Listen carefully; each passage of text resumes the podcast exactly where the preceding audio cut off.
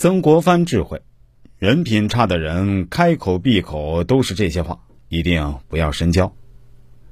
古人说：“口为心之门。”一个人说什么样的话，就有什么样的内心。大部分情况下，从一个人的说话中就能判断一个人的人品。我们先来说第一种，就是那些喜欢在背后说闲话、搬弄是非的人。菜根谭有言：“来说是非者，必是是非人。”那些闲的没事干、不安好心的人，就喜欢到处嚼舌头。曾国藩为官清廉，家无余财，经常为柴米油盐而烦恼。两个女儿还经常为争抢新衣服而哭闹，这事儿不免被邻居听到，和传的路人皆知。曾国藩不堪其扰，对说闲话的人更是深恶痛绝。他在官场从不乱嚼舌头，对于别人的风评八卦，从来都是讳莫如深。清末政局动荡，每逢勋贵出事儿啊，总有一批官员倒霉，但他却创造了十年连跳十级的官场奇迹。嘴巴说的是非太多，内心就会变得浑浊。如果有人和你说别人的闲话，那么他也会在别人面前说你的闲话。和这种人在一起，终日被是非困扰，不得安宁。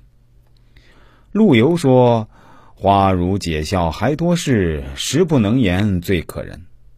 花朵能言，一定会像人一样飞短流长，惹是生端，惹是生非。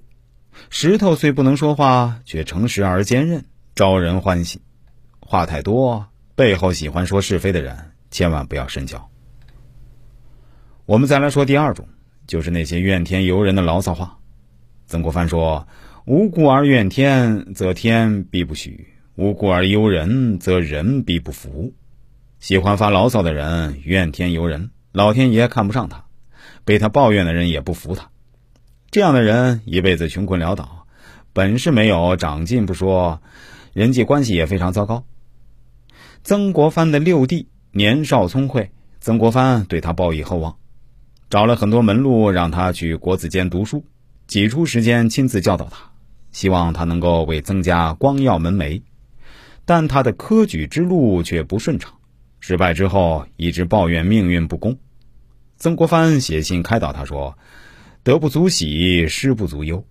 人生若是一直抱怨下去，那你这一身才华可能就这样浪费掉，人生也从此毁掉。”大家想一下，是不是如此？